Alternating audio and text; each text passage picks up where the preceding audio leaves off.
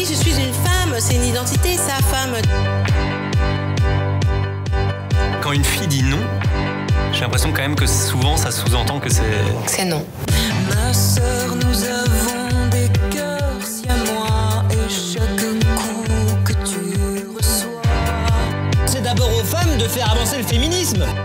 Mais si t'es un mec, ça t'empêche pas d'être un allié. Bienvenue sur le podcast des Grandes Girls, un talk imaginé par des femmes, pour des hommes et des femmes. Si les grandes girls l'ouvrent, c'est pour faire entendre votre voix. La voix de celles et ceux qui osent et font bouger les lignes. La voix de profils inspirés et inspirants dans la région, mais pas que. Engagé, mais surtout pas excluant, le podcast des Grandes Girls parlera actu, culture, société, santé et tendance. Je suis Katia Martin. Je suis Caroline Lévy. Nous sommes les Grandes Girls. C'est parti Dans ce premier podcast, nous allons parler de tabous. Tabous, les fuites urinaires, les règles, la difficulté d'avoir un enfant. Mais on va voir aussi avec nos invités et chroniqueuses que ça peut ne plus être tabou, que ça peut évoluer à travers les réseaux sociaux, l'innovation, les gens qui font bouger les choses. Avec nous, Caroline, qui avons-nous? Ah bah Déjà, on va commencer par des chroniqueuses de choc, des chroniqueuses qu'on aime et qu'on a voulu sur cette première euh, émission euh, rapatrier avec nous. Euh, évidemment, je parle d'Annabelle et de Estelle. Coucou Bonjour on, on sent l'engouement. Elles sont Mais là, oui, on est tellement là. contente d'être là. Et nos invités Alors, on n'a pas dit euh, de quoi de, euh, Chroniqueuse de quoi Ah, Ah oui, tu- tu eh voulais pas faire la surprise. Est-ce que tu veux faire On va quand même parler de choses qu'on aime beaucoup euh, dans l'air du temps, le digital évidemment, et puis aussi des petites astuces ou des euh, coups de gueule ou des coups de cœur, beauté, tendance avec Estelle, euh, voilà, qui nous fait le plaisir d'être là. Nos invités, Caroline? Alors, nos invités, comme tu l'as dit, euh, Katia, on parle de sujets tabous et euh, aussi du désir euh, d'enfant. Euh, Aujourd'hui, nous recevons euh, Adrien Godino, euh, qui vient du Sud, puisque euh, il est le gynécologue et obstétric- obstétricien à l'hôpital Princesse euh, à Monaco. Il a exercé euh, auprès du professeur Israël Nizan aux hôpitaux universitaires de Strasbourg et il vient de sortir euh, un livre euh, très évocateur puisque euh, il s'appelle Je veux un enfant, le guide essentiel de la fertilité chez Albin, euh, Michel, pardon. Euh, évidemment un titre évocateur et on en saura plus après. En deuxième euh, partie d'émission, on a également euh, Marie Parent, qui est la responsable communication de la start-up strasbourgeoise Physimed, qui a créé euh, une, une sonde connectée pour rééduquer le périnée. Alors sa créatrice, Emeline Anne, n'a pas pu venir dans les studios et pour Parce qu'elle vient d'accoucher avec Adrien. Non, c'est pas Adrien. C'est pas Adrien qui a accouché Emeline, mais en tout cas, on lui souhaite évidemment félicitations et on est ravis d'accueillir Marie pour parler de, bah, de cette nouveauté euh, voilà, qui va, qui va pouvoir aider euh, les femmes avant euh, et après accouchement, évidemment. Tout un programme, j'ai Ah envie oui. de dire, c'est parti. On démarre, Caroline, c'est à toi. Et oui, on, démarre tout de suite euh, avec, avec Adrien. Salut Adrien. Bonjour. Déjà, merci. Merci d'être venu euh, De Monaco. euh, de Monaco, c'est vrai quand que, même, euh, pour les grandes girls, franchement. Quelle classe. Quelle classe Alors, tu, tu viens de sortir un livre que, comme je l'ai dit en introduction, qui est plutôt évocateur, hein, puisque le titre, en collaboration avec Pauline Minjolet et Véronique Deller, vous avez écrit ensemble ce livre qui est un guide autour du désir d'enfant. Alors, je l'ai parcouru. c'est une, presque une Bible, euh, puisque c'est un, un, ouvrage très euh, dense, très conséquent, qui est vraiment euh, euh, qui fait euh, euh, qui, passe de témoignages à, euh, vraiment parler de physiologie, de, métabolisme, euh, de, de, médical évidemment. Euh, moi, ce qui j'ai trouvé ça extrêmement euh, intéressant parce que il est on va dire structuré du début, euh, enfin dans tout l'accompagnement du désir d'enfant jusqu'à euh, parfois l'impossibilité ou la difficulté à, euh, avoir un enfant. Et c'est comme ça qu'il est construit. Comment on s'attaque en tant que médecin, gynécologue, obstétricien à, à ce vaste sujet qu'est la procréation Comment on attaque un sujet pareil pour faire un livre? Bah, c'était assez compliqué, mais euh, ça a été une genèse assez longue. On, on a travaillé sur les livres pendant euh, deux ans tous les trois. Et à la base, c'était la maison, maison d'édition initiale qui était euh, les éditions Auray, qui ont été ensuite rachetées par Albin Michel et qui avaient euh, dans leur, euh, dans leur panel les livres de Laurence Pernou, donc une, une, femme qui avait beaucoup écrit dans Ah oui. les années euh, 60. Et qu'on 70. connaît, enfin je veux dire, euh, Voilà, tout, euh, le tous monde nos connaît. parents euh, connaissent, et même nous connaissons Laurence Pernou et qui avait fait des livres sur J'attends un enfant, j'élève mon enfant, des livres un- peut-être un petit peu anciens, euh, pas forcément adaptés à la société actuelle. Et du coup, il manquait un, un troisième panneau, une sorte de triptyque sur avant.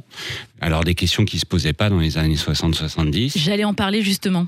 Bah, Exactement. parce que les années se 60, posent en- actuellement. Exactement. Parce Euh, que je veux un enfant. C'est ça, parce qu'en fait, on se rend compte euh, que finalement, ce livre n'aurait pas pu exister Mm. avant les années 60, pour la simple et bonne raison que euh, avant, on ne, on ne choisissait pas Mm. si on voulait être euh, mère ou pas. Euh, en fait, ça s'imposait naturellement ou pas. Mais là, on a la chance, grâce notamment à, à l'IVG, merci Simone, de Mm. pouvoir de pouvoir choisir le moment et, et à quel moment. C'est-à-dire, déjà, on, on choisit euh, si on a envie d'avoir un enfant dans un premier temps, et ensuite, euh, euh, est-ce que c'est le bon moment pour en avoir un Euh, co- Comment comment vous vous avez à, quel écueil vous êtes euh, confronté? On sait que en ce moment il y a une, difficulté, notamment autour de, de- de- de- des lois de bioéthique. On parle de PMA euh, et on sait que c'est des sujets importants qui concernent notre société et, euh, que c'est un sujet un peu touchy sur la pro- procréation médicalement assistée. Comment vous avez fait pour contourner et en même temps en parler? Parce que ça fait partie aujourd'hui des, sujets d'actualité Alors, les, lois de bioéthique, quand on a initié le projet, donc, pour, pour revenir sur la genèse, initialement, donc, quand on m'a demandé, c'est la maison d'édition qui m'a demandé d'écrire euh, le livre, euh, je ne me voyais pas l'écrire seul, parce qu'il y avait euh, des, questions bien plus que médicales à aborder sur le désir d'enfant et la difficulté de conception. Et je, je pensais que associer une psychologue pouvait être un point de vue aussi très intéressant. Et aussi. Et indispensable aussi, parce Ah, qu'on sait aujourd'hui que ce n'est pas que médical, on est bien d'accord. Bien sûr, Il y a complètement. toute une dimension psychique d'ailleurs, euh, c'est c'est très Tout bien expliqué dans le, dans le livre. Et puis une troisième personne qui aurait un peu articulé les plus en connexion avec la société, articulé les différentes parties euh, pour aller d'un auteur à l'autre, qui est euh, Véronique Deller et qui a fait aussi un travail formidable de, de synthèse et d'unification de nos deux parties. Et, euh, et j'espère que ça coule assez bien entre entre les différents intervenants. Euh, ça, ça, ça- la lecture est pas est pas trop compliquée. Non, c'est vrai que, alors, je, encore une fois, il est, il est tellement dense que euh, qu'il est difficile à, à lire du début à la fin. En tout cas, à parcourir et surtout, comme je disais avant, euh, finalement, quand on est une femme ou un homme, évidemment, qui euh, évidemment euh, décide, d'avoir euh, un enfant, euh, eh bien, on n'est pas forcément dans toutes les étapes. C'est-à-dire que le livre commence euh, assez naturellement. Euh, avoir un enfant, on y pense. Est suivi euh, par euh, par l'autre, euh, on veut faire un bébé. Euh, ensuite, c'est euh, on n'y arrive pas. Pour finir par euh, les protocoles euh, d'AMP à la loupe, donc c'est de PMA, hein, de pro- de procréation médicalement assistée, jusqu'à euh, finalement euh, le, quand ça fonctionne pas. Donc c'est vrai qu'on est à un moment donné de, de- de- de son désir de, procréer et de désir d'enfant dans une de ces étapes ou aucune, hein, mais auquel cas on s'intéresse pas à ce livre. Mais euh, et c'est ça qui est intéressant, c'est qu'au final vous allez apporter des réponses, des solutions parfois, ou en tout cas un éclairage avisé euh, sur bah, vous êtes dans cette étape-là. Voilà, on vous explique des choses toutes bêtes, mais parfois, enfin, euh, moi, moi, certaines choses m'ont fait rire, comme par exemple euh, envie d'avoir un enfant. Est-ce qu'il y a certaines positions euh, qui aident à procréer? Je pense que toutes Et, les et femmes, y a-t-il des positions pour avoir une fille ou un garçon? Voilà, C'est ça. toutes les femmes se posent la question à un moment donné, euh, ou les hommes J'attendais, aussi. j'attendais que tu lui demandes un scoop, moi. J'attendais Ah qu'on apprenne quelque Est-ce chose que, de mais du coup, ça remet les pendules à l'heure. C'est vous avez envie de faire un enfant. Combien de fois vous faites, euh, vous avez des rapports par semaine ou par mois ou en période ou non d'ovulation. Enfin voilà, tout est expliqué.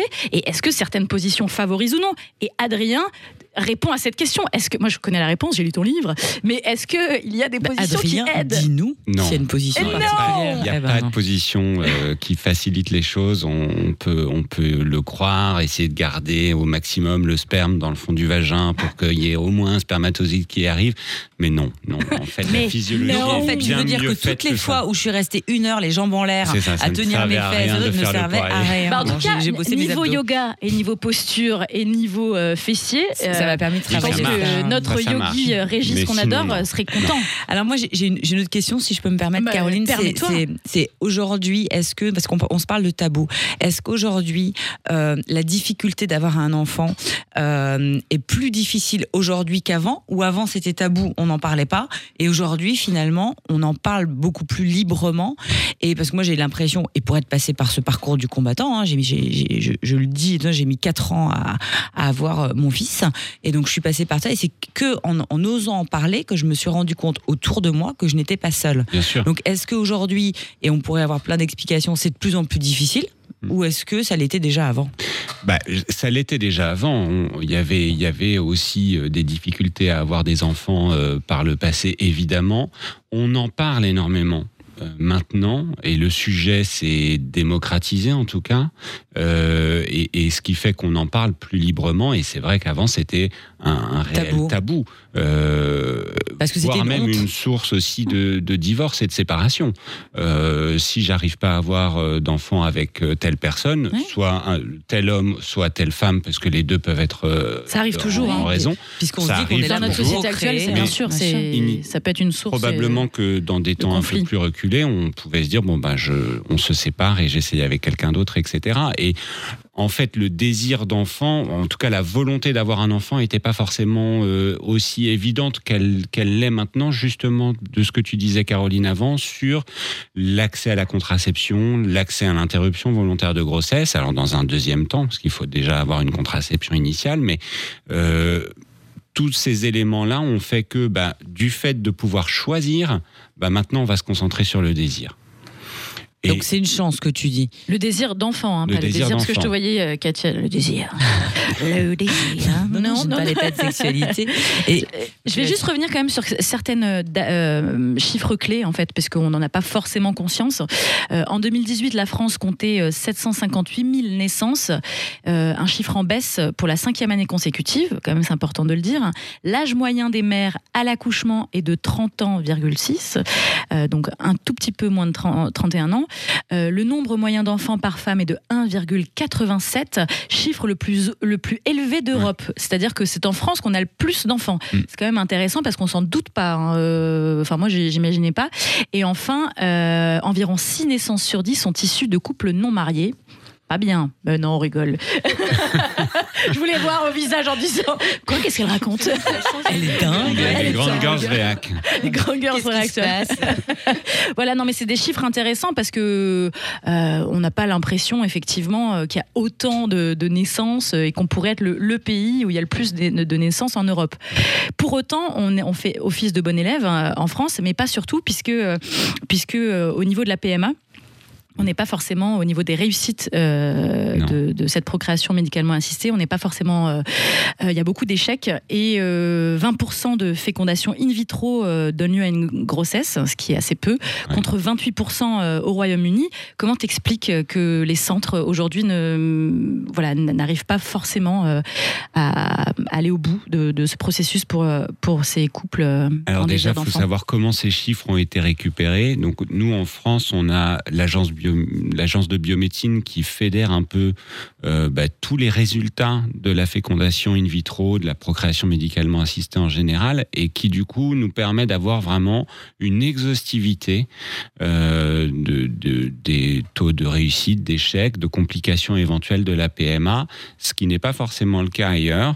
Euh, donc sur, nos chiffres à nous, on a, peut-être une, une exhaustivité plus importante qui permet d'être sûr de nos chiffres. Par contre, euh, on a aussi effectivement des techniques qui sont différentes, euh, avec euh, des pays qui ont des lois de, gérer la procréation médicalement assistée beaucoup plus laxes que, que nous en France et qui du coup permettent d'avoir des recherches plus importantes, notamment sur des techniques de congélation. Là, on rentre vraiment dans de la technicité, mais des congélations de gamètes, d'ovocytes, etc., qui permettent d'avoir un taux de réussite plus important. Ces techniques sont importées maintenant en France et sont de plus en plus diversifiées, mais elles ont mis du temps à se mettre en Mm. place. Et l'Espagne, notamment, était beaucoup plus avancée Oui. euh, dans, dans On ces techniques-là. euh, On le sait, beaucoup de femmes partent en Espagne parce qu'on se dit qu'on a des résultats beaucoup plus rapides. Alors beaucoup plus rapide et puis des accès aussi à des dons de gamètes qui sont aussi beaucoup plus faciles qu'en France où les lois sont quand même encore assez restrictives. Les lois de bioéthique maintenant sont, sont déjà un petit peu plus ouvertes, mais ont quand même encore des barrages euh, sociétals encore importants et qui qu'il faudra dépasser dans les années à venir. Alors je, je sais que normalement je suis censée passer la parole et on changer de sujet parce que évidemment c'est notre première émission, on a envie de laisser la parole à tout le monde, mais j'ai quand même envie pour euh, les auditrices et auditeurs qui nous écoutent sur cette première, euh, sur ce premier podcast, euh, docteur Godino, donne-nous en tout cas euh, les clés et euh, pour euh, le désir d'enfant euh, quand on le désir d'enfant, faites l'amour. Non c'est pas ça, mais C'est quel- ce qu'il va dire hein, quel, déjà. quel, quel, euh, quel conseil tu pourrais donner en tout cas à, à une femme, à un homme, à un couple euh, quand il y a ce désir d'enfant qui naît euh, petit à petit et qu'on a envie euh, voilà, d'aller d'aller euh, d'aller plus loin et d'y arriver? Alors, ben, je pense qu'il ne faut pas hésiter à, à d'abord se renseigner et savoir. Moi, j'ai été une des raisons qui m'ont fait partir dans, l'écriture de ce bouquin, c'était une patiente qui m'avait dit, mais qui avait euh, 43 ans euh, quand elle a euh, commencé à, vouloir euh, avoir un enfant, euh, et qui m'avait dit, mais si on m'avait dit que ça serait si compliqué, euh, j'aurais peut-être eu ce désir avant. Je me serais peut-être posé des questions avant. Et bon, au début, j'étais un petit peu étonné quand même de cette phrase parce que il me semblait euh, euh, débilement finalement euh, qu'il y avait suffisamment d'informations sur le fait de la difficulté d'avoir des enfants plus tard et en réalité pas tellement parce que justement il y a encore des tabous et parce que on ne le dit pas assez On- au niveau de la société on a voulu absolument euh, avoir euh, établir une sécurité euh, euh, familiale économique avant de pouvoir penser à avoir des enfants et avant de commencer à avoir une famille mais ce qui du coup recule et c'est pour ça C'est qu'on a un âge à la Donc le première premier maternité conseil, qui c'est est de- de, plus- faire, la- plus de tard. commencer plus tôt. C'est déjà ça. Alors oui, clairement, si on veut maximiser nos chances, il faut commencer plus tôt. Il faut commencer euh, à partir de 25 ans euh, euh, et, et essayer. Et surtout ne pas se bloquer et aller consulter un médecin si jamais on n'arrive pas dans l'année qui suit le, désir de grossesse et, d'essayer d'avoir vraiment des rapports euh, réguliers.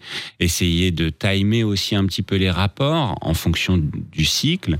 Donc on sait que euh, le moment de l'ovulation est le plus propice à la fécondation. L'ovulation se fait généralement au 14e jour du cycle, donc 14 jours après le premier jour des règles. Donc si on veut maximiser ses chances de grossesse, il faudrait avoir des rapports entre le 12e et le 17e jour euh, du cycle à peu près. Peu importe les positions, peu importe, euh, voilà, mais essayer d'avoir des, des rapports plutôt à ce moment-là, mais pas que, parce qu'il faut pas non plus euh, être focalisé absolument Parce sur la là, fécondation. psychique. Et voilà, et, et l'acte sexuel est avant tout un plaisir dans notre espèce Pardon, humaine. Oui, Oui, oui. ça, ça venait du cœur. Euh, voilà, et, et ne pas se focaliser non plus trop pour pas non plus finalement arriver à se mettre des barrières psychologiques aussi au phénomène. C'est sûr. Merci beaucoup Adrien et Merci évidemment je vous invite à aller euh, si vous êtes euh, dans cette euh, dans ce processus de désir d'enfant d'aller euh, acheter euh, Je veux un enfant le guide essentiel de la fertilité chez Albin Et Michel. tu restes évidemment avec nous, tu vas réagir sur les prochains sujets Avec aussi, plaisir. évidemment. Et donc pour l'heure, c'est à Annabelle. Et oui, donc alors, moi j'ai voulu ratisser large aujourd'hui pour ma première chronique dans ce podcast des Grandes Girls. Alors entre ceux, euh, ceux et celles qui veulent devenir maman, j'allais dire plutôt ceux qui veulent devenir père et celles qui de- veulent devenir maman, celles qui sont enceintes et qui vont bientôt accoucher, ou encore celles qui ont déjà accouché, vous êtes dans ce cas. Ça tombe bien, il existe une tonne de choses pour vous aider sur les internets, en plus bien sûr du livre du docteur Adrien Godino pour le T'as vu le désir placement produit Tu l'as vu le placement Eh ben produit oui. à chaque fois. Alors, pour trouver mon bonheur, en fait, bah, j'ai cherché euh, sur Internet. Donc, d'abord, je suis allée sur Je la crois que j'ai cherché un mari. Non, non, non, Déjà, on, le, Non, on non, le je fais- connaît ton amoureux. Moi, je fais, oui, mais je fais l'inverse, tu sais. euh, je me suis retrouvée avec des tonnes tonnes d'applications maman avec des notifications. Vous ovulez aujourd'hui, j'étais la merde, euh, mais en fait je Ah m'en bon fiche pour le moment. Euh, donc j'ai tapé maman, enfant, ovulation sur l'App Store et je me suis rendu compte qu'entre les jeux, donc il y a énormément de jeux pour jouer à la maman. Donc euh, les jeux, tu sais, où tu peux jouer en Polly tant que Pocket maman, ouais, un peu comme ça euh, sur l'App Store. Non. Ça existe. Ah si, si, il y en a plein. Et Les euh, jeux, c'est qu'en fait, tu, tu te lèves quatre fois dans la nuit pour faire semblant de te lever, pour voir si t'es Exactement. capable de te Mais lever tu faisais quatre ça fois dans avant la avec nuit. un Et en fait, Tamagotchi. t'as- t'as C'était une pas ça, maman un avec Tamagotchi à bébé. l'époque Mais si, c'est un peu ça. C'est C'est en genre, mode ah, je Tamagotchi. nourris mon euh, chien. tu te- Ah, dis voilà, donc. tu nourris ton enfant. Enfin bref. Flippant. mais il y a quand même quelques apps euh, qui sortent du lot et qui valent le coup. La première, bah, c'est si vous avez un désir d'enfant, euh, voilà, c'est le calendrier de fertilité. Adrien, euh, tu viens d'en parler.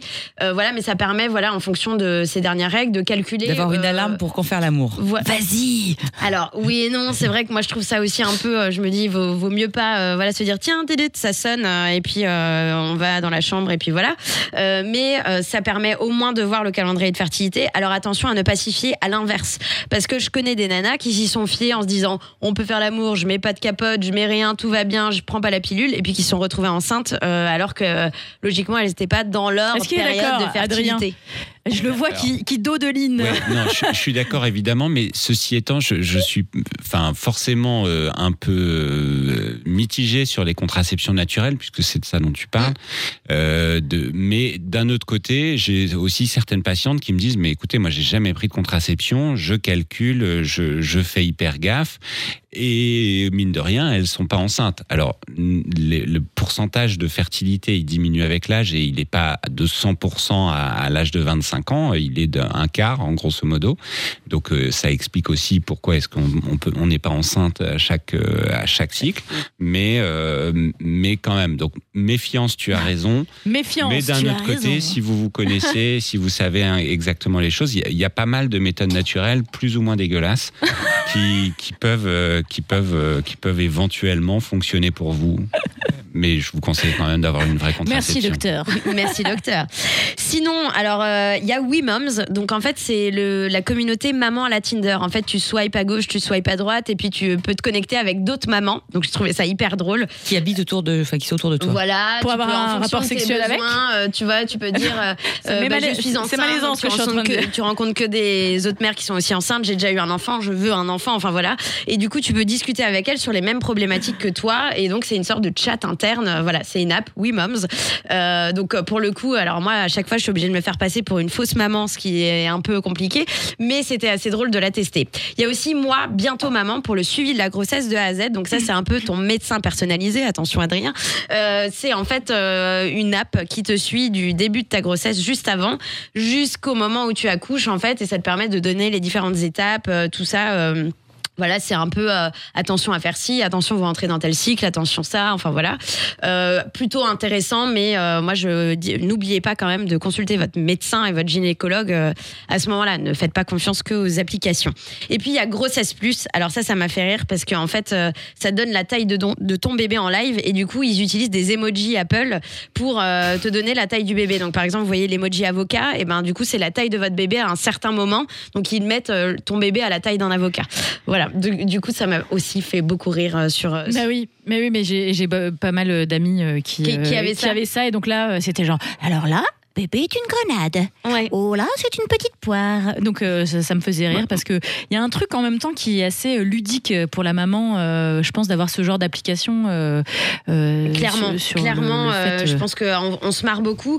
Après, la plus intéressante et la plus utilisée, en tout cas moi par mes copines qui, qui étaient enceintes et qui le sont toujours, euh, c'est alimentation grossesse parce que effectivement on peut pas manger tout et du coup ça permet aussi de consulter parfois quand on a un doute sur une typologie de fromage, un truc, voilà, de euh, de faire attention. Mais après je me suis posé la question de comment faisaient nos mères quand elles étaient enceintes parce qu'elles n'avaient pas d'app, euh, pas d'iPhone, euh, elles n'étaient pas connectées à l'iWatch pour dire que tout va bien chez l'enfant, enfin voilà. Et du coup, euh, finalement, elles faisaient, elles mangeaient un peu en fonction. Elles avaient bien sûr des médecins autour d'elles qui leur disaient. Bah, ne mangez pas de fruits de mer, peut-être, euh, voilà, c'est pas très bon. Euh, Alors, je ou disais, alors, madame, vous euh, avez pris 40 kilos, là, faudrait peut-être s'arrêter. hein. voilà, par exemple, euh, la viande crue, effectivement, tout ça. Mais euh, voilà, moi j'ai des copines euh, qui se sont pas privées en fait euh, pendant leur grossesse. Elles ont diminué bien sûr les doses, mais elles se sont dit en fait j'ai vraiment envie de manger par exemple des huîtres euh, au début de ma grossesse, je vais en manger. Et puis euh, voilà, je risque le truc, donc c'est peut-être un comportement dangereux. Mais, euh, mais en tout cas, c'était une, euh, une envie et donc elles l'ont réalisé. Et puis tout s'est bien passé. euh, voilà, pas de, pas de maladie, euh, le bébé va très bien. Et donc, euh, donc voilà, sans app, est-ce qu'on est obligé d'avoir des apps? Donc je pense que c'est plus un peu pour s'amuser, mais je pense pas qu'une application aide vraiment euh, à réaliser des choses et à se tenir au courant de tout ça.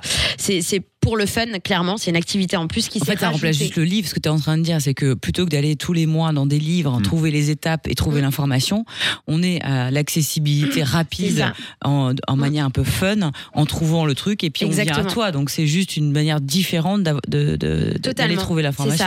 Ça. Et nos mamans n'avaient pas d'app euh, pour les aider, mais en même temps, elles fumaient et elles Oui, buvaient c'est de ça. l'alcool. Ouais. Mais on va tous très bien aujourd'hui autour de cette table. C'est vrai. Ceux, Mais- qui, mais, ceux, ouais. qui sont, ceux qui sont là autour de cette table vont très bien, Ouais. mais malheureusement peut-être pas tous tous les autres. Bon ensuite c'est- on n'est pas une- non plus une génération catastrophique, mais j'espère. Mais non, mais les apps peuvent euh, peuvent aider, mais ça n'est qu'une aide supplémentaire l'information. évidemment. Bien sûr. Et après, il y a un outil autre très intéressant que toutes ces apps. euh, que, alors, bien sûr, je, je les critique un peu, mais j'en aurais très certainement téléchargé si j'étais enceinte ou j'avais envie de le devenir. hein. Bien sûr, on, est- on est tous accrochés à notre téléphone. Mais ce sont les groupes Facebook. Alors, ça, c'est assez drôle. Il y a en fait différents groupes Maman 2019-2020, Maman 2020-2021, Maman 2021-2022. Donc, c'est-à-dire, vous prévoyez. Donc un de temps de gestation maman. qui est très long, Voilà, c'est un ça. peu comme un éléphant. Tu Et du coup, alors moi, je me suis inscrite au groupe réservé aux mamans 2019-2020. Donc, en fait, on 585 pose- semaines d'aménorrhée. Voilà, c'est ça. On te pose une tonne de questions avant d'y être accepté. Les hommes ne sont pas du tout acceptés. Alors ça, j'ai trouvé dingue qu'il y a un règlement de hyper long. Donc en fait, on peut y publier tout ce qu'on veut. Son écho, ses prélèvements de labo, enfin voilà. Et donc il y a 15 000 personnes dans ce groupe et il y a 15 000 nanas qui en fait mettent leurs photos de, le- de leur échographie. Et là, tout le monde euh, like en la disant, Waouh, il a l'air trop. Le beau. truc hyper, euh, hyper bien. Toutes ces données sont données à Facebook, tu vois. Et et il y a des photos qui sont pas likées. Euh. Imagine, tu, tu mets ton bébé, personne qui like, tu sais, genre. euh, Et du coup, enfin Ouh, voilà, l'idée c'est en fait de si on a s'il y a des soucis, voilà, on peut en parler dans ce groupe-là. Et l'objectif c'est de euh, de parler de ça. Donc bien sûr, les hommes sont interdits, on n'a pas le droit d'insulter et tout ça. On a le droit de poster des photos de ses enfants, de ses petits copains, de sa famille, de ses animaux. Mais attention, euh, le groupe n'est pas responsable du vol de photos. Si jamais quelqu'un vole la photo de votre enfant pour la diffuser ailleurs. On peut poster bien sûr librement des histoires, etc. On ne peut pas faire de cagnotte parce qu'il y en a déjà eu pour récupérer de l'argent pour la naissance de son enfant. C'est-à-dire, il y a des gens, ils faisaient des cagnottes. Mon enfant est né, donnez des sous. Moi, je trouve ça dingue. À des inconnus, en fait, euh, on demande des sous euh, dans un groupe en disant ouais, cool. euh. Donc voilà. Par contre, on peut faire la demande à l'administrateur du groupe qui peut organiser lui-même la cagnotte. Assez dingue. Enfin voilà. Et du coup, bien sûr, pas de pub pour des marques, etc. Mais l'idée, en fait, c'est de partager ses bons plans. Alors oui, euh, je trouve ça intéressant de pouvoir discuter avec d'autres mamans, euh, mais euh, mais je trouve ça aussi quand même assez fou. Et en fait, c'est surtout avec des totales inconnus et 15 000 personnes. La notion d'intimité, la Ouais. notion d'intimité où tu partages quelque part ton dossier médical, te- Ouais. tes étapes et que tu sais pas dans le processus de la grossesse qui peut se passer à un moment.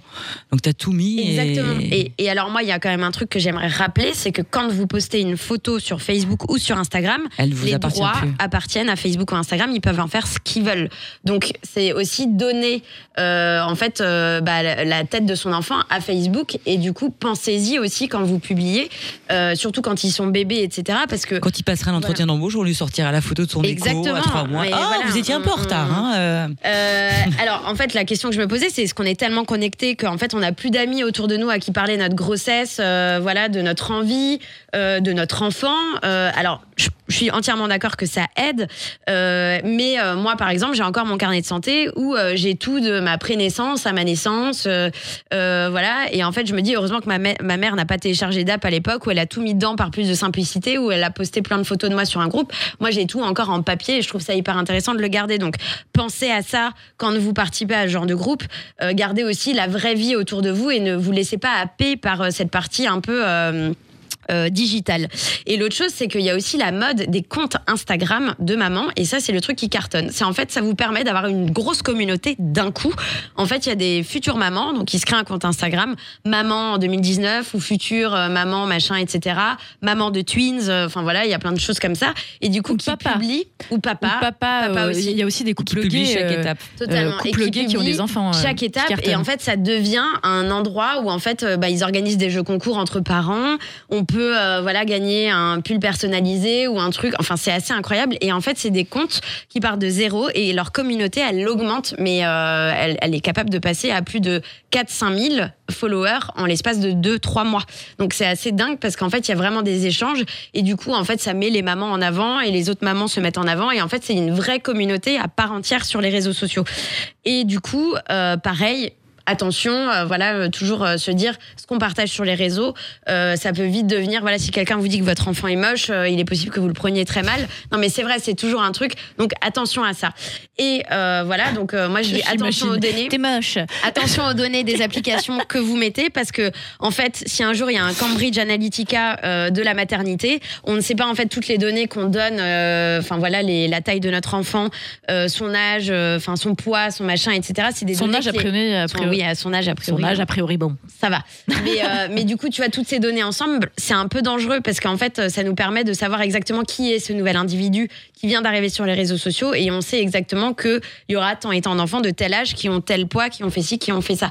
Ça fait beaucoup de données à, do- euh, à donner en fait Quand à on des sait que la grands data, groupes. euh, Voilà, la data, euh, c'est- de l'argent. Et si la data commence déjà avant la naissance dans le ventre de la maman, En plus, c'est de la data gratuite. On donne de la data gratuite. Exactement. C'est- offert, c'est cadeau. Cadeau. Enfin, voilà, cadeau. mais en tout cas, euh, si vous êtes euh, dans ce cas, euh, n'hésitez pas à quand même aller checker. Surtout, moi je dirais, demandez à vos copines plutôt ce qu'elles ont utilisé, ce qu'elles n'ont pas utilisé, afin de ne pas télécharger trop d'applications qui récupèrent, par exemple, juste où vous marchez toute la journée. Et, et si vous rejoignez des groupes Facebook, peut-être créer plutôt un groupe entre copines, voilà, où vous pouvez échanger.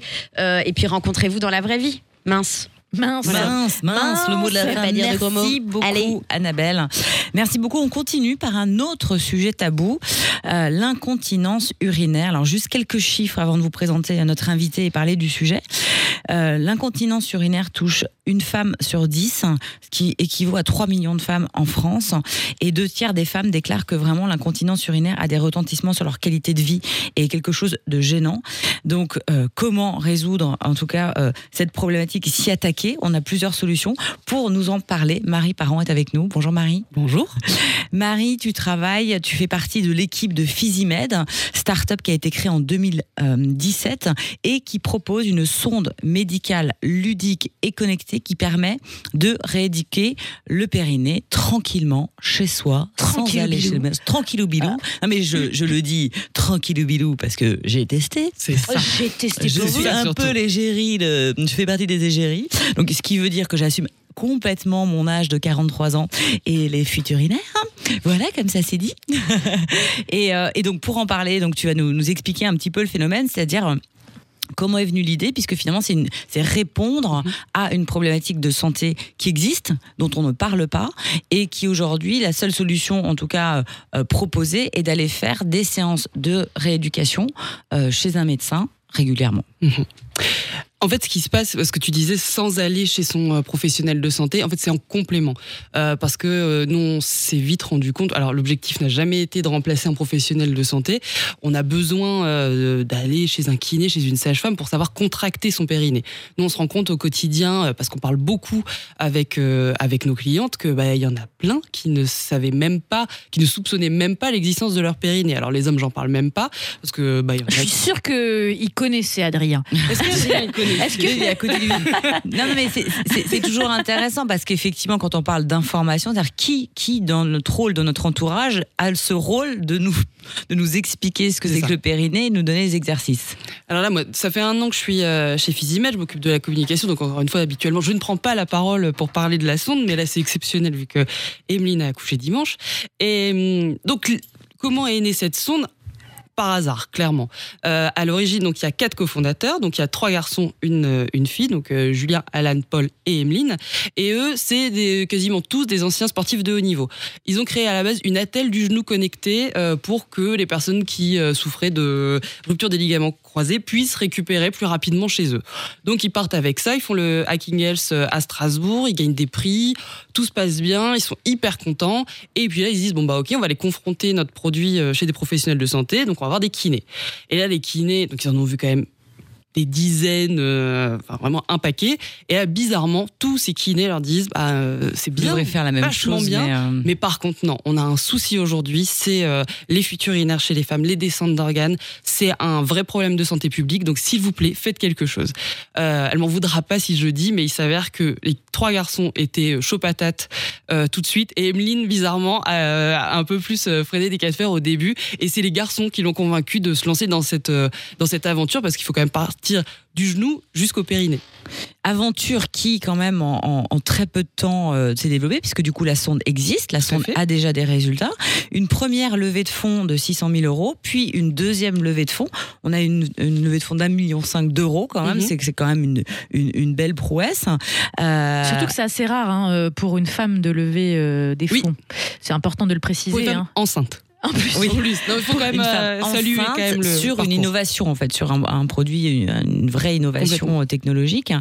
Et en plus de ça, euh, la start-up va s'allier avec le laboratoire français euh, Pierre Fabre, qui est Mhm. quand même le deuxième laboratoire dermocosmétique mondial.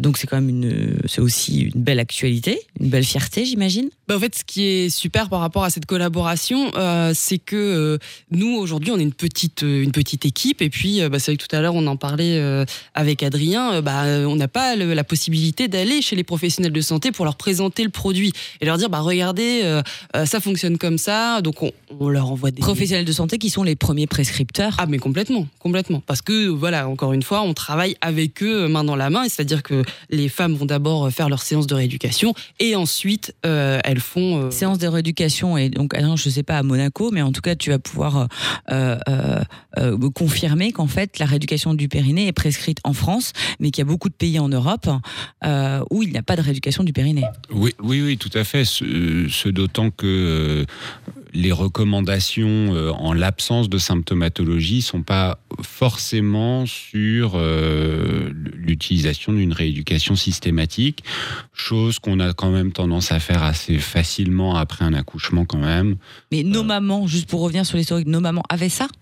Non, très probablement pas. D'accord. Donc c'est assez récent. Oui, oui. Et comme tu disais avant, c'est c'est un sujet encore plus tabou, euh, à mon sens, que la fertilité de nos jours. les fuites. Les fuites. Les fuites. Tu en reparleras après, euh, Katia. Euh, Il y en aura un autre de tabou. hein. C'est vraiment tous les, tous les tabous Tous les aujourd'hui. tabous. Et puis, et puis forcément, en actualité, c'est le lancement d'une étude clinique, puisque Mhm. aujourd'hui, c'est d'arriver à finalement prouver euh, des résultats pour être euh, plus crédible et qu'en fait on, on- on y croit parce que là le produit est pour l'avoir testé effectivement c'est fun on le fait quand on veut où on veut il y a le côté connecté qui fait que Amy te fait te dit coucou reviens etc t'appelle donc ça permet quand même une régularité Amy t'appelle. Aussi, Amy- Amy qui appelle, mais c'est Emmanuela qui que nous la appelle. sonde Amy t'envoie des Amy. messages. Ah oui, non, pas moi, c'est Emmanuela, c'est Amy qui m'appelle. Mais Mais, bon, le, le fait, effectivement, et puis c'est ultra ludique, puisque, disons-le, en fait, en faisant ces exercices, à la différence de la rééducation du périnée chez le médecin, on doit juste monter et descendre, etc. Là, on est vraiment sur du ludique, du sport, du jeu, du punching, du je lance des choses, Oui, il y je a monte cinq- des escaliers. Il y a cinq univers différents. Donc il y a un univers médical, il y a la fête foraine, il y a le sport.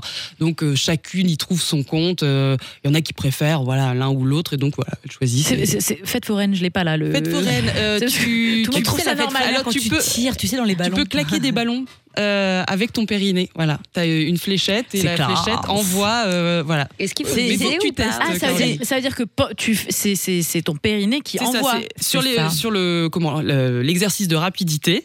Ah, ça fait Adrien rigole. Mais parce qu'il se voit en parler à ses patientes. Je vois, non mais c'est parce que Il faut, il faut que tu prennes le Pardon, micro, pardon. je vois le, je vois le truc et, et je, je, je comprends comment comment ça fonctionne, mais j'imagine que celles qui ne sont pas passées par là ont du mal à visualiser comment est-ce qu'elles vont. Bah là, je suis en train de contracter mon périnée pour pouvoir euh, lancer des fléchettes. Et, et tant Voilà. que tu as le micro, Adrien, Pardon. juste une petite question technique aussi, c'est que euh, le périnée est un muscle. Bien sûr.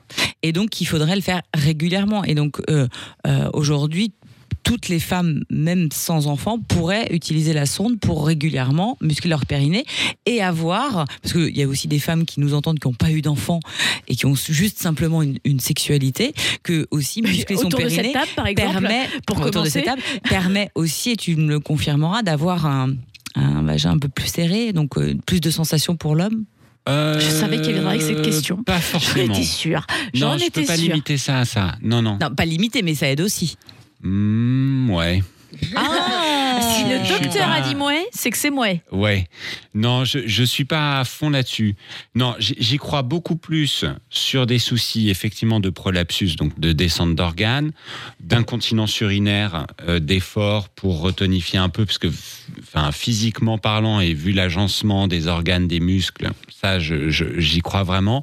Ensuite, malheureusement, retonifier son vagin pour avoir le même qu'à 20 ans, je, je pense Ça n'arrivera pas, c'est sincèrement ça. que c'est pas possible. On, on peut oublier ce. Ouais, Oh, D'accord. ouais. ah, mince.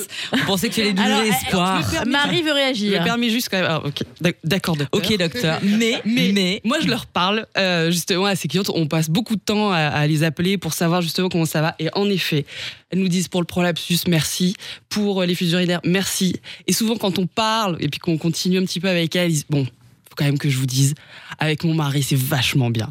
Donc c'est un peu la cerise sur le gâteau. Ce n'est pas uniquement, en effet, on va se Alors- disputer. Se. Je me demande si c'est pas simplement parce que, et bravo pour ce produit, mais ça permet quand même d'avoir effectivement une, une compréhension, et je, me, je sais que beaucoup de femmes Mm. n'ont pas de compréhension de ce qui se passe en bas, et de et donc de ça pouvoir fonctionne. serrer quand tu as, un rapport. Et de pouvoir prendre conscience de ce que c'est que le périnée et du coup aussi de pouvoir euh, bah, développer euh, une activité contractile qu'elle ne développait pas auparavant.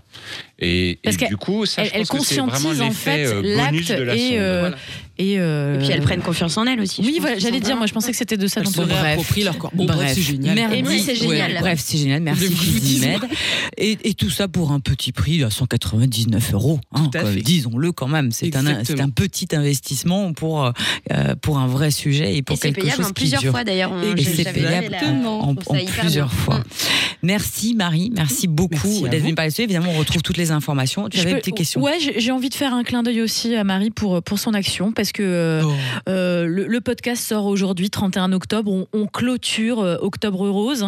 Euh, évidemment, il y a eu cette sensibilisation autour, euh, autour du cancer du sein. Euh, J'en parle aussi devant un gynécologue, euh, Adrien, mais euh, ça ne vous empêche évidemment pas, mesdames, euh, d'aller euh, euh, consulter euh, dès le 1er novembre. Alors, c'est férié, mais le 2, en tout cas, euh, euh, allez consulter euh, votre gynécologue pour faire, euh, pour aller euh, vous, vous faire ausculter et palper les seins. D'ailleurs, il y a l'autopalpation qui est euh, très largement euh, euh, conseillée, généralement après les règles. hein. Euh, je regarde euh, le docteur euh, qui euh, me dit oui de la tête. Mais c'est pas pour ça euh, vraiment que je voulais faire un clin d'œil. C'est aussi pour euh, ton action, Marie, puisque euh, dans le cadre d'Octobre euh, Rose, à la veille de la Strasbourgeoise, tu étais à l'initiative de On pose pour le rose, euh, qui a été organisée. C'était un très bel événement. J'y suis passée. C'était un gros moment de partage, euh, de bienveillance au- autour, euh, autour de justement de, des femmes. Est-ce que tu peux juste euh, nous en faire un petit clin d'œil? C'est passé, c'était il y a moins d'un mois, mais voilà. C'est passé, on va je pense le refaire l'année prochaine parce que c'était tellement génial. On a vécu en effet un moment de, bienveillance, de,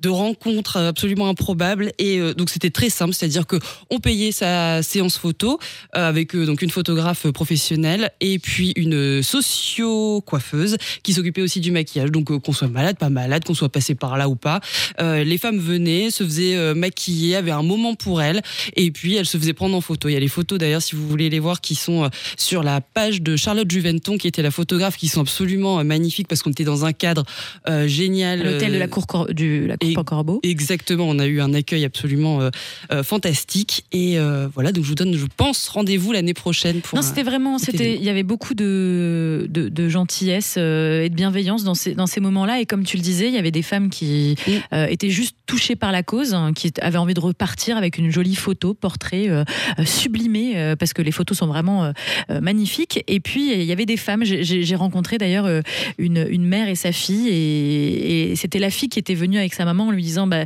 Viens, ça va te faire du bien de poser devant l'objectif. Et cette maman était vraiment très apeurée à l'idée de devoir se dévêtir et, et- et de se montrer parce qu'elle était passée plusieurs fois, je crois, par, Mhm, par la maladie. et voilà, j'ai trouvé que c'était vraiment très beau. Il y avait aussi euh, Ritual Belly euh, Ah, euh, que- Mm. qu'on avait euh, à la foire européenne lors de notre, notre journée euh, des femmes et qui était un grand moment de partage Ah oui. aussi. euh, euh, voilà, c'était juste le clin d'œil. Bah, merci Bravo, c'est super gentil, hein, merci. Ça fait du bien de venir chez les grandes girls. Hein. Ah ouais. Hein, ça fait du bien. Autre sujet tabou. Alors, euh, un tabou, ça paraît incroyable, les règles. Alors, pourquoi? Vous savez, c'est ce truc dont on n'ose encore pas parler à la télévision. Enfin, Euh, Un oui. peu, un peu. Un peu, mais pas beaucoup. Bah, euh, alors, à quand euh, sur les serviettes hygiéniques euh, Depuis peu, il y a maintenant, c'est Hein c'est rouge depuis peu. Bref, c'est juste un truc naturel à l'origine de la vie. Il y a quand même peu de sujets féminins sur lesquels on a raconté autant de bêtises. Alors, je vais pas toutes vous les euh, donner, mais juste euh, une ou deux. Au Moyen Âge, on disait que le sang menstruel guérissait de la rage et en même temps que ça provoquait la lèpre. Voilà, que vous sachiez, donc c'est quand même... voilà. Et sachez que les règles, on les a en moyenne 450 fois dans sa vie à peu près. Au secours. Et il a fallu attendre 1930. Je fais un petit cours sur les règles, mais j'ai appris tellement de choses que je ne pouvais pas ne pas vous les partager. hein. On a attendu 1930 pour faire le lien entre l'ovulation et les règles. En Bolivie, on pense encore que jeter un tampon, ça propage le cancer. En Iran, 48% des femmes pensent que c'est une maladie. Donc ça reste quand même un sujet tabou et on a refusé, je m'adresse à Annabelle, les emojis qui évoquent les règles, mais on autorise celui des caca qui sourit. Oui, c'est vrai. Oh, ça, je comprends. Non, je- je- Voilà, Non, donc j'aurais- c'est quand, même, c'est quand même un, un sujet tabou. Et en France, chaque mois, il y a 2 780 000 femmes qui souffrent des règles et de la douleur des règles. Je regarde mon cher gynécologue. Et donc, pour, on, on a reçu euh, à plusieurs émissions. Des personnes qui ont essayé de trouver des solutions pour euh, amoindrir les, douleurs des règles. Et on, parle aussi de, pilules. Et je m'adresse euh, à notre invité pour parler de la pilule parce qu'on dit en gros que, enfin, j'ai j'ai lu que quand on prend la pilule, euh, ça déclenche des saignements, mais ce ne sont pas les règles et qu'en fait un quart des pilules sont en fait des placebos. Enfin, c'est pas vraiment des règles qui arrivent. Ouais, donc en fait, euh, effectivement, les, les règles, à la base, c'est le fait qu'une partie de la muqueuse de l'utérus se détache et saigne euh, au moment où les hormones produites par l'ovaire tombent, diminuent dans le sang. Donc le- but de la pilule, c'est de, c'est de rendre l'ovaire muet et de bloquer euh, justement cette évolution des hormones ovariennes en augmentation puis en diminution et qui traduit tous les 28 jours la reprise d'un cycle euh, et donc cette, ce- cette hémorragie. Les règles, en fait, sous pilule, ce sont des fausses règles. C'est c'est ce qu'on appelle l'hémorragie de privation et c'est le fait d'arrêter cet apport quotidien qui est pris par la pilule, euh, qui, qui s'arrête quand vous arrêtez votre pilule et qui déclenche un saignement réactionnel, mais qui n'est pas euh, cette desquamation de la muqueuse de l'utérus, qui est juste le fait d'arrêter cet apport. Donc il faut arrêter de croire que quand on prend la pilule et qu'on dit qu'on a nos règles, ce n'est pas vraiment des règles et donc Non. on pourrait euh, tout simplement enchaîner la pilule, certaines pilules, pour ne pas avoir les règles parce Bien que ça sûr. ne change rien entre prendre la pilule et avoir un peu des saignements et continuer une, une pilule en permanence. Bien sûr, il y a des laboratoires pharmaceutiques qui ont même commercialisé des pilules qui permettent une prise en continu sur une période de 4 mois pour éviter euh, d'avoir des règles trop fréquentes. C'est particulièrement intéressant chez les patientes qui sont atteintes de pathologies comme l'endométriose qui se manifestent vraiment pendant les règles avec des douleurs très importantes et du coup ça leur permet d'avoir euh, trois, euh, trois fois dans l'année des règles, euh, des périodes très douloureuses mais au moins Et ça limitées. diminue sur l'année. Et enfin, autre sujet tabou par rapport aux règles, on peut en parler aussi, c'est l'humeur. Je fais une dédicace à mon fils qui, c'est exactement quand j'ai mes règles, et qui regarde Mathieu en disant Maman, assez ragnagna. Donc, les sauts d'humeur sont un vrai sujet, tabou aussi, parce qu'on subit, en fonction des femmes, des sauts d'humeur, une forme de sensibilité euh, régulière. Est-ce que, justement, le la moyen de contraception est un moyen de, de, de- d'aussi diminuer ces, ces- ces- ce- ce- cet handicap de saut d'humeur, de sensibilité de... Alors éventuellement, mais, mais dans les deux sens. C'est-à-dire que l'apport exogène, donc euh, qui n'est pas produite par le corps d'une hormone euh, extérieure, euh, peut aussi entraîner des troubles de l'humeur à l'inverse euh, chez des patientes qui ne l'avaient pas. Et on sait que ça fait partie des effets indésirables de la pilule.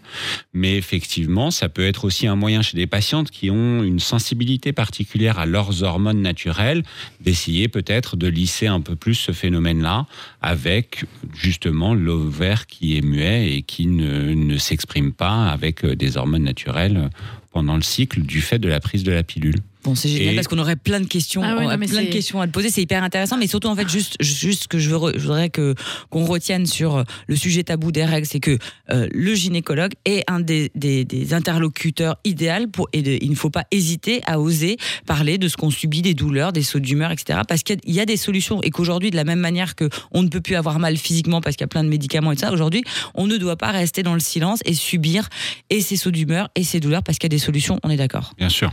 Merci beaucoup. mais quand même, docteur. on va faire quand même le lien. Euh, Il y a une libéralisation de la parole autour des règles. En témoigne notamment la dernière euh, publicité euh, Nana, qui est génialissime, euh, où on montre justement des vagins en train, où la, les métaphores autour du vagin imagées.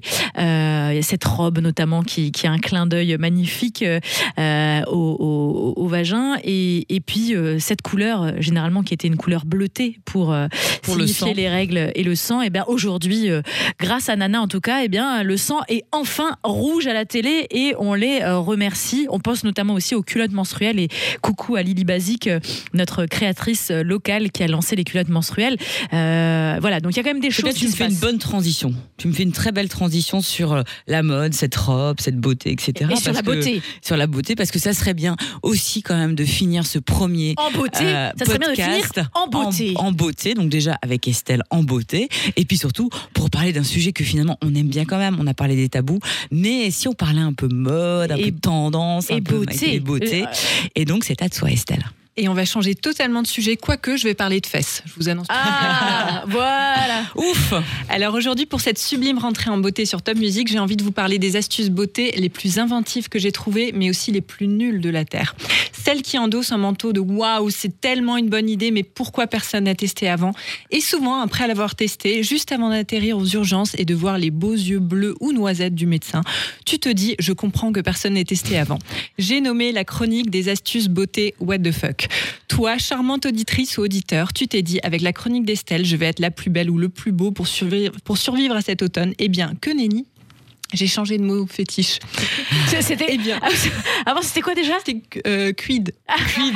Alors, tu sais quoi, je suis un peu, je suis un peu déçue parce que j'aimais bien quand tu me plaçais le quid à l'époque. Nouvelle année, on change de mot fétiche. eh bien, que nenni, sans vouloir te décevoir, cher auditeur, je vais te donner aujourd'hui des astuces vraiment pourries à ne pas suivre. Instagram, en plus de promouvoir des trucs pas géniaux comme la dysmorphie, les vies rêvées ou encore l'éloge de l'anorexie, a plus d'une corde nulle à son arc. Chaque jour, on peut découvrir des nouveaux tutos bidons. On commence avec l'astuce pour avoir les lèvres pulpeuses dont tout le monde rêve. C'est gonfler ses lèvres avec du wasabi. Donc, je vous donne le mode d'emploi à ne pas suivre. Donc, si tu as un carnet et un stylo, ne prends pas de notes. Prendre une noisette de wasabi, frotter sur ses lèvres, laisser poser jusqu'à ce que votre bouche se décompose et ensuite enlever l'excédent avec une lingette humide. Donc, je l'ai pas testé, mais chère auditrice, s'il te plaît, repose ton wasabi et garde-le pour tes sushis, s'il te plaît. Tes lèvres méritent bien mieux. On continue sur le sujet des lèvres. Une autre astuce dangereuse que j'ai pu voir, pour avoir des lèvres pulpeuses, il faudrait que je fasse un, un schéma en fait. Il suffit de se coller le dessus de la lèvre supérieure avec de la super glue ou avec de la colle à fossile si tu es petit joueur. À toi les lèvres pulpeuses et surtout l'hôpital. Donc en fait, il faut coller vers le, vers le nez. Il faudra regarder les vidéos pour. euh, Il faut Pour coller vers le nez quoi?